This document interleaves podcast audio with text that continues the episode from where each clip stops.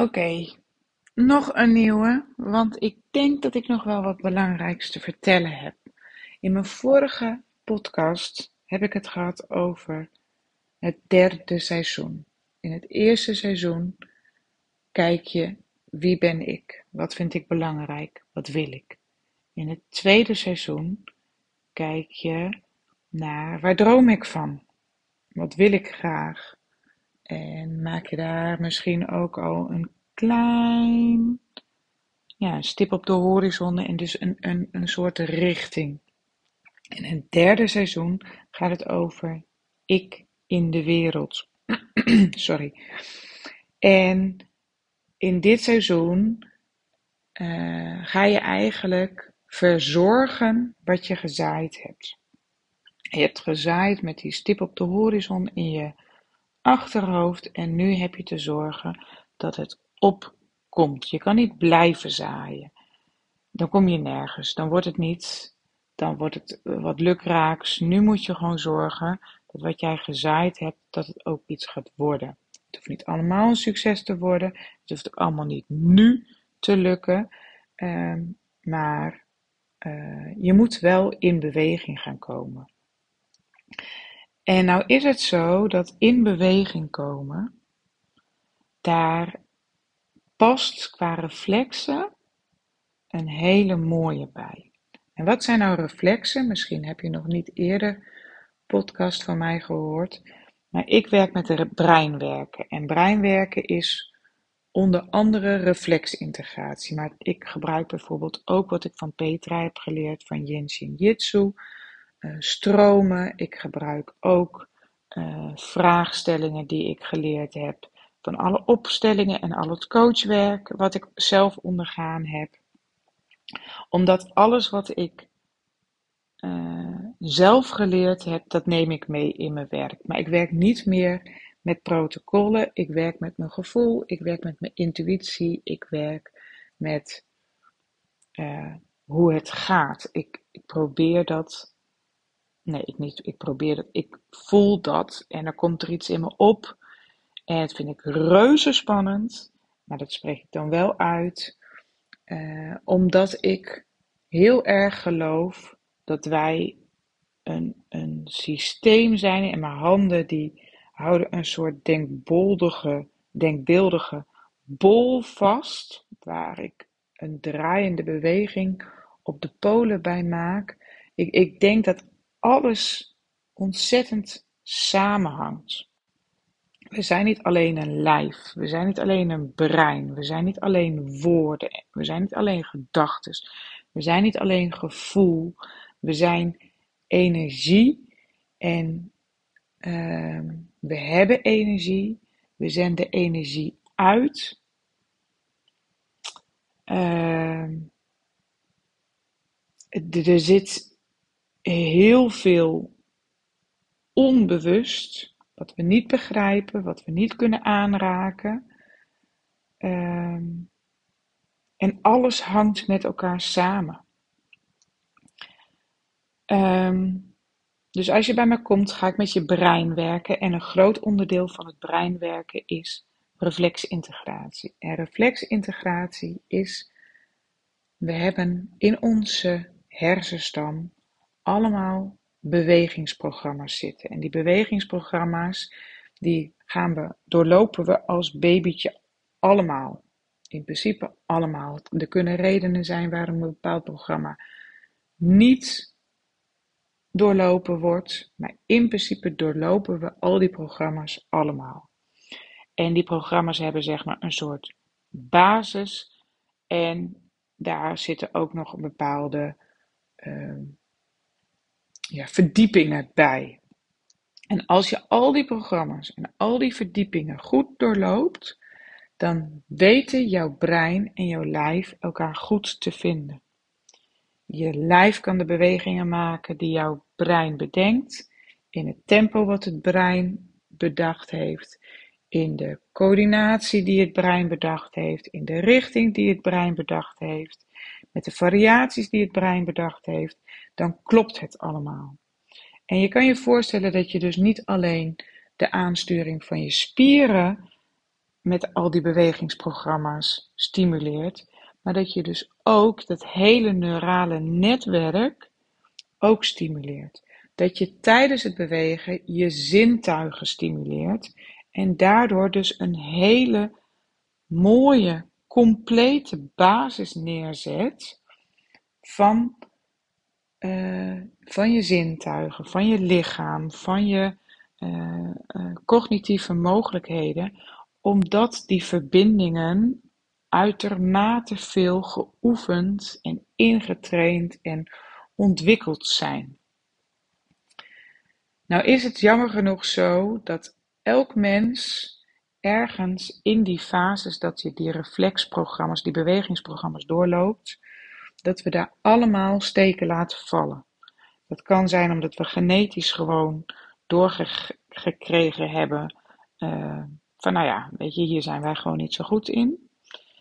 En dat betekent dus ook dat je een bepaald stuk van je zintuigelijke ontwikkeling misschien minder gestimuleerd hebt. Dat betekent dat je een gedeelte van je motorische ontwikkeling minder goed doorlopen hebt. Maar dat betekent ook dat je een stuk van je neurale ontwikkeling, van, het, het ontwikkelen van uh, uh, uh, neurale verbindingen in je brein en, en naar je zintuigen en naar je spieren ook wat minder ontwikkeld hebt. En dat kan uitdagingen geven in je leven. Nou, begon ik dit verhaal met: we zijn in seizoen 3 en dat seizoen staat voor ik in de wereld. En je hebt dus te zorgen voor wat je gezaaid hebt. Je hebt daar mee te beginnen de grond goed te onderhouden. Je hebt ermee te beginnen daar water te geven. Je hebt ermee te beginnen het onkruid weg te halen. Nou, stel je voor dat jij als plan hebt om uh, op zoek te gaan naar een nieuwe baan en je hebt in fase in seizoen 1 ontdekt wat voor jou belangrijk is. In seizoen 2 heb je ontdekt dat je durft te dromen over jouw droombaan en jouw droomleven en hoe dat allemaal in elkaar past. Daar heb je voor gezaaid, daar heb je over uh, uh, gepraat met mensen, daar heb jij misschien uh, sollicitaties voor uitgedaan. misschien heb jij daar een cursus voor gestart. En nu, nu is het zo dat jij daarmee moet gaan beginnen. En beginnen, als dat lastig is, kan het best te maken hebben met reflexen in je voeten. Het kan best te maken hebben met reflexen in je benen. Dat het dus voor jouw brein, in jouw lijf, en dat heb je ondertussen echt wel weten te compenseren in je gewone leven. Uh, maar dat jouw lijf en jouw brein dat gewoon dus ingewikkeld vinden. Dat het extra energie kost, dat het extra moeite kost, dat er extra weerstand op ligt. Niet cognitief. Maar dat kan wel. En een reflex die daarmee samen zou kunnen hangen, is de automatic gate reflex. En het is een reflex als je een babytje net geboren is en je houdt hem uh, onder de okseltjes vast, net boven een tafel, dat de, dat de voetjes net de tafel aanraken en niet het volle gewicht op de voetjes op de tafel drukt, maar het net, dan zal je zien dat dat babytje, zeker als je het lichaam iets naar voren laat hellen, een stappende beweging gaat maken. Het zou maar heel goed kunnen dat jij die reflex niet helemaal goed hebt afgerond, waardoor je dus in je latere leven dus niet alleen uh, die reflex niet goed afgerond hebt, maar dus ook in de figuurlijke zin moeite hebt met beginnen, moeite hebt met stappen zetten. En hoe mooi is het dus dat je bij mij komt, of bij een collega van mij, die ook met reflexintegratie werkt, dat wij jouw lijf en jouw brein, en dus jouw hele systeem, alsnog kunnen laten voelen laten begrijpen, laten ervaren wat het bewegingsprogramma inhoudt, wat jij dus blijkbaar niet goed hebt afgerond of misschien helemaal niet hebt gedaan, omdat je het overgeslagen hebt, dat je dat hele systeem dus alsnog dat puzzelstukje aanreikt en het de kans geeft dat puzzelstukje op de goede plek neer te leggen, waardoor jij dus uh, waarschijnlijk veel beter in staat zal zijn die beginstappen te gaan zetten. Dat de weerstand veel meer omlaag wordt. Even, e-, en even voor duidelijkheid, weet je, ieder, iedereen uh, heeft in meer of mindere mate weerstand bij iets nieuws. Dat is altijd eng, angstig en ons brein zegt eigenlijk bij alles wat nieuw is, nou, doe maar niet, want je weet maar nooit. En wat er nu is, is misschien niet ideaal, maar wel bekend en dus veilig. Dus er blijft altijd iets van spanning hangen. Maar als jij nou merkt dat je moeite hebt om met dingen te beginnen, dan zou het best een relatie kunnen hebben met die automatic gate reflex. Doorzetten zou er bijvoorbeeld ook mee te maken kunnen hebben. Maar het zou ook te maken kunnen hebben met uh, bijvoorbeeld de afwikkeling van je voet, met, met afzetten. Uh, misschien heb je wel veel te veel dat je met je tenen grijpt, waardoor het moeilijk is te ontspannen bij uh, stappen die je zet. Waardoor het dus ook moeilijker is om door te blijven zetten. Want het is niet leuk uh, om dingen te blijven doen die jou eigenlijk veel te veel energie kosten. Uh, maar het kan ook dat je geremd wordt op een ander vlak. Bijvoorbeeld dat je het moeilijk vindt om focus te houden. Of dat je juist niet ziet welke mogelijkheden er allemaal zijn. Dus dat je blikveld niet klopt bij wat jij op dat moment nodig hebt om jezelf aan de gang te zetten of aan de gang te houden. En bijvoorbeeld stress heeft een heel grote invloed op onze ogen, op onze visuele informatie, op alles wat visueel binnenkomt. En als dat dus voor jou niet klopt, dan kan het een hele remmende werking hebben op jouw doorzetten, op jouw beginnen. En ik moet daarbij denken aan uh, een tijdje terug, ik denk dat het nu anderhalf jaar terug is, had ik voor mij, uh, mijn gezin een gezinsuitje gepland. En dat had ik geheim gehouden wat het was. En het was, het, het paste bij mijn uh, jaarthema, het past bij mijn waarde, namelijk avontuur. En bij mij is avontuur niet uh, per direct altijd uh, dat het uh, verschrikkelijk spannend moet zijn, maar ehm, het, het, je mag dingen doen zonder te weten hoe het gaat zijn. Je hoeft het allemaal niet zeker te weten. Het hoeft niet allemaal berekenend en het hoeft niet allemaal afgepast en afgemeten. Ehm, het mag gewoon wat meer uh, ja, avontuurlijk zijn. En ik had als uitje dus een klimbos. En wij gingen naar het klimbos op de Veluwe, volgens mij in Garderen uit mijn hoofd. En uh, nou ja, we hadden de uitleg gedaan, was allemaal leuk. En er zat een, gezonde dosis spanning uh, bij mij en ook bij, bij mijn kinderen. Niet bij allemaal evenveel, maar wel, en we, we begonnen met een, een, een soort platform op uh, te lopen, wat denk ik al wel zo hoog was als anderhalve verdieping in een huis. Nou ja, uh, dat vind ik oké, maar hoger en minder vasthoudmogelijkheden vind ik dan al snel wat minder oké. En uh, nou ja, we, we begonnen, dus je maakt dan je, je zekertje.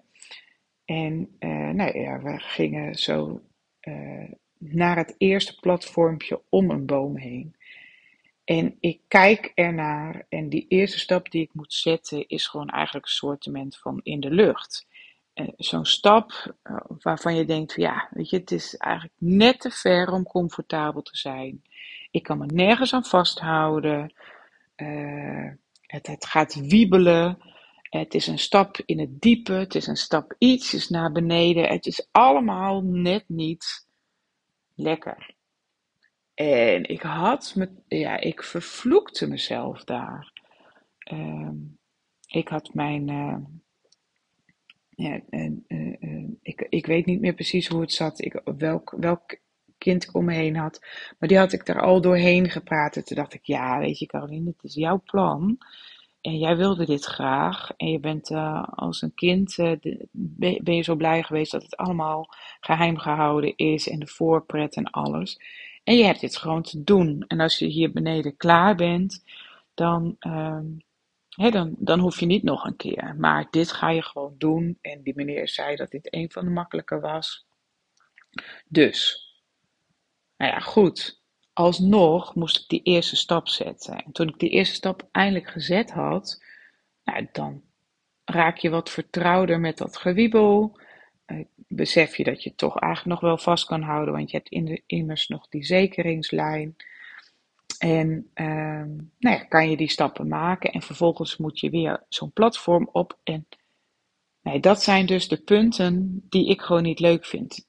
Die laatste stap en die eerste stap. Omdat het gewoon allemaal net niet. Weet je, die stappen ertussen die lijken op elkaar of zo. En die eerste en die laatste stap die zijn gewoon anders. Um, ja, daar moet ik dus aan denken. Het, is, het, het, het, is gewoon, het blijft gewoon oncomfortabel. Maar als dat stuk voor jezelf klopt, met wie je bent, met je dromen, eh, met je waarden, met je verlangens, dan klopt het ook om jezelf daar een beetje in te stretchen. En uiteindelijk, om een lang verhaal kort te maken, uh, elke keer met een nieuw onderdeel vond ik de eerste en laatste stop, stap niet leuk. Sommige onderdelen vond ik gewoon ook niet leuk. Maar over het algemeen had ik op elk platformpje waar je even op adem kon komen, zoiets van: yes, jeetje, moet je zien, dit heb ik gewoon gedaan. Dit doen wij gewoon met z'n vijven. En aan het eind heb je dan, had je daar dan dus ook als beloning best een lange ziplijn. Omdat je dus al vrij hoog begint en de hele tijd dus ook vrij hoog staat. Ja, en ook dat vind ik doodeng om te beginnen. Maar man, was je dan, ja, ja, ik heb dat dan. Als ik dan weer met mijn voeten aan de grond sta, dan heb ik, vind ik het zo geweldig. Dus uh, het was nog in de coronatijd, dus we hadden maar een paar uur dat we er mochten zijn. Ik zei, jongens, slok water en hup naar de volgende. Wie gaat er mee? Ik, ik, ja, ik was het meest enthousiast misschien wel van ons alle vijf. En dat is ook wat ik uh, ontdekt heb over mezelf door steeds met deze vier fases bezig te zijn van ja, het geeft me heel veel energie als ik dus die stappen toch zet. En natuurlijk heb je er spanning bij en misschien ook wel stress. Maar als het voor je klopt, dan hebben wij er een woord voor. En dat woord is speuk. Dat heb ik dankzij mijn zus en mijn neefje geleerd. En ik vind het een heel bruikbaar woord. Want uh, het is spannend. Maar diep van binnen weet je dat je het leuk vindt. Want het klopt voor jou. Dus ja, spannend en leuk wordt samen speuk. Je hebt ook spannend eng. Maar spannend leuk maken wij dus van speuk. En als het dus speuk is, en als je dat dus naar jezelf bewust kan maken, dan kan je die stappen zetten. En hoe meer je oké bent met jezelf en hoe meer je die veiligheid in jezelf hebt, hoe makkelijker het is om die speukenstappen toch te doen. En als jij dus die veiligheid in jezelf wil vergroten, daar heb ik vorige uh, podcast over gedeeld. Uh, maar als je het dus moeilijk vindt om die eerste stap te zetten of om door te blijven stappen, ja, dan is breinwerken dus ook gewoon heel erg nuttig.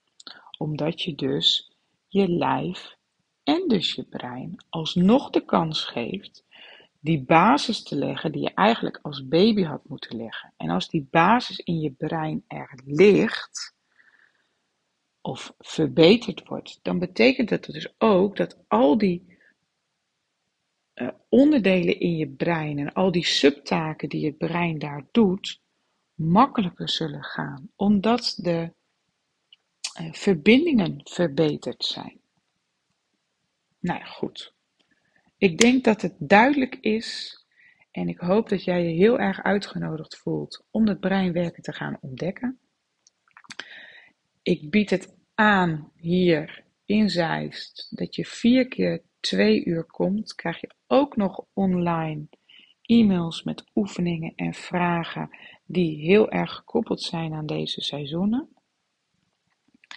En bij, wat je gewoon ongegeneerd je hele leven door kan blijven herhalen, neem ik je mee in mijn zienswijze, in mijn denkwijze. En mocht je nou na twee keer zoiets hebben, joh Carolien, het doet me niks, het brengt me niks. Echt, dit is helemaal niet wat ik ervan gedacht had. Krijg je gewoon het geld terug van de volgende twee keer.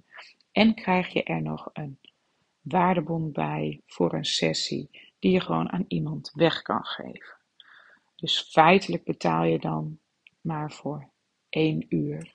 Dus wat is het risico wat je loopt? Dat is bijna niks. Uh, nou ja, dus ik, ja, ik sta heel erg achter breinwerk. Ik sta heel achter, erg achter bij wat ik jou te geven heb. En uh, ja, dat, dat vind ik fantastisch. Dus kom, gun het jezelf. Vergroot die veiligheid in jezelf.